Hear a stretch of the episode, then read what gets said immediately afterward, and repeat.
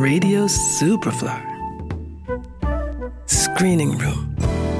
Neu im Kino. Well, my friend today is a gal who's the world's greatest jazz vocalist, Miss Billie Holiday. Hey there, baby, make up your mind.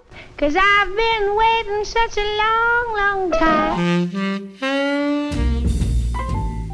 Sie hat den Vocal Jazz geprägt wie wenige andere Sängerinnen des 20. Jahrhunderts, Billie Holiday.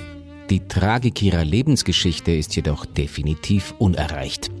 Die neue Doku Billy stellt die Performance ihres prägendsten Songs ins Zentrum, in dem Holiday ihre private Tragödie zu der Geschichte der Schwarzen in den USA transzendiert. Und zwar den Song Strange Fruit.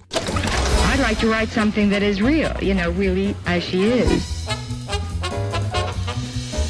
Billie Holiday is it. She's the guy to every musician in the world. She sang encore after encore.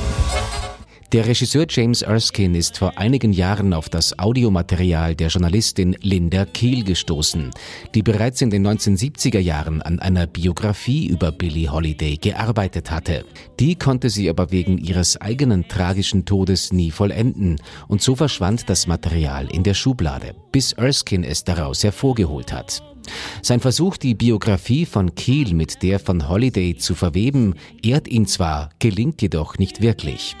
Trotzdem bietet seine Doku einen faszinierenden wie erschreckenden Blick auf das Leben einer der größten Jazzsängerinnen der Geschichte. Denn das Audiomaterial von Kiel besteht nicht nur aus Interviews mit ehemaligen musikalischen Weggefährten von Holiday, sondern auch mit privaten und zeigt, wie sehr die traumatischen Erfahrungen als Prostituierte bereits in der frühesten Jugend ihr keine Chance auf privates Glück gelassen haben.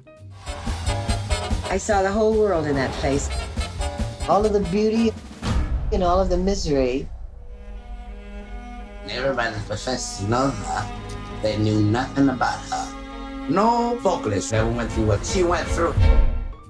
Die Doku belegt mit vielen Liveaufnahmen aber auch Holidays unfassbar charismatische Bühnenpräsenz, die eine Qualität offenbart, die sie von stimmlich elaborierteren Kolleginnen wie Ella Fitzgerald unterscheidet.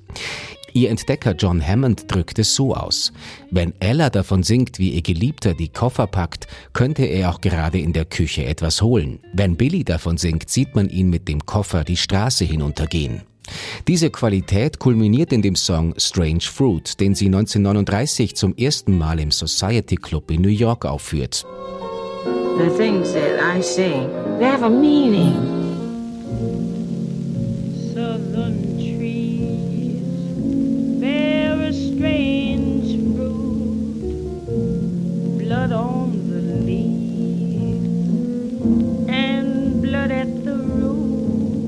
Diese drastische Kritik an der Lynchjustiz im Süden der USA wird lange bevor Sam Cooke oder Aretha Franklin die Bühne betreten, zu einer Hymne schwarzen Widerstands gegen den institutionellen Rassismus dieser Zeit.